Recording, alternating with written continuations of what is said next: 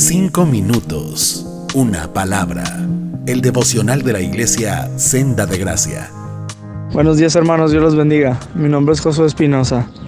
El tercer y último punto que quiero reflexionar con ustedes es sobre lo corto que es la vida y lo rápido que pasa. Santiago 4:14 dice, ¿cómo saben qué será de su vida el día de mañana? La vida de ustedes es como la neblina del amanecer. Aparece un rato y luego se esfuma. Pienso en la vida de mi abuela, cómo hace unos pestañeos estaba yendo en camión con ella a desayunar al Panamá y en otro pestañeo estaba yendo junto a su cuerpo a su sepultura. Y eso en cierto sentido me da miedo, me da temor. Todo pasó tan rápido. ¿Por qué no haces conmigo este ejercicio? Cierra los ojos. Piensa 5 o incluso 10 años atrás. ¿Qué estabas haciendo? ¿Qué estaba pasando en ese momento? Ahora ábrelos. ¿Dónde estás ahora? ¿Qué tan rápido pasó todo eso? ¿Qué has estado haciendo con tu vida?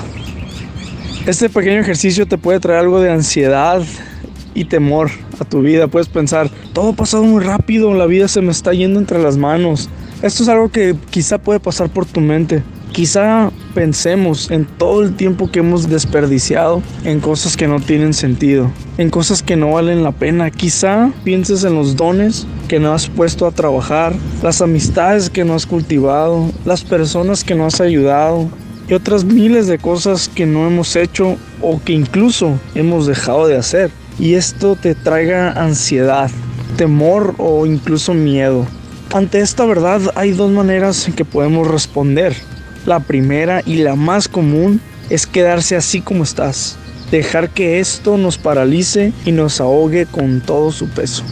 La segunda es reconocer esta verdad, humillarnos, voltear a ver a Dios y pedir que trabaje en nosotros. Mira, si estás escuchando este audio es porque Dios te ha regalado otro día más de vida.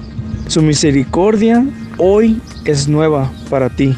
Dios en su amor y en su bondad nos vuelve a llamar la atención. Hoy nos vuelve a decir qué estás haciendo con el tiempo que te he dado. Hermano, amigo, Dios demanda que vivamos para Él. Eso es algo muy cierto, pero también es cierto que es algo que no podemos hacer con nuestras propias fuerzas por más que queramos, no podremos cambiar nuestros deseos, nuestras prioridades, nuestra manera de llevar nuestra vida. Y si lo intentamos, vamos a estar frustrados después de fracaso tras fracaso. Pero no todos son malas noticias.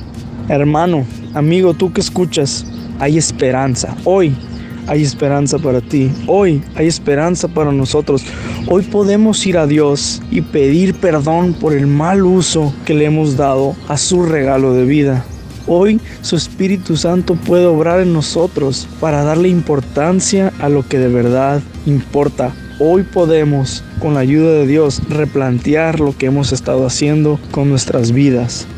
Aprovechemos que hoy tenemos vida para ponernos a cuenta con Dios y no retrasar más todo esto, porque el tiempo sigue su curso, hermano, amigo.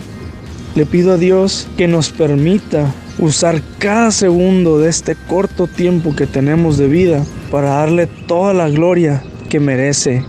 Que Dios su Espíritu Santo nos fortalezca y nos guíe para hacer esto el día de hoy. Dios te bendiga. Cinco minutos, una palabra.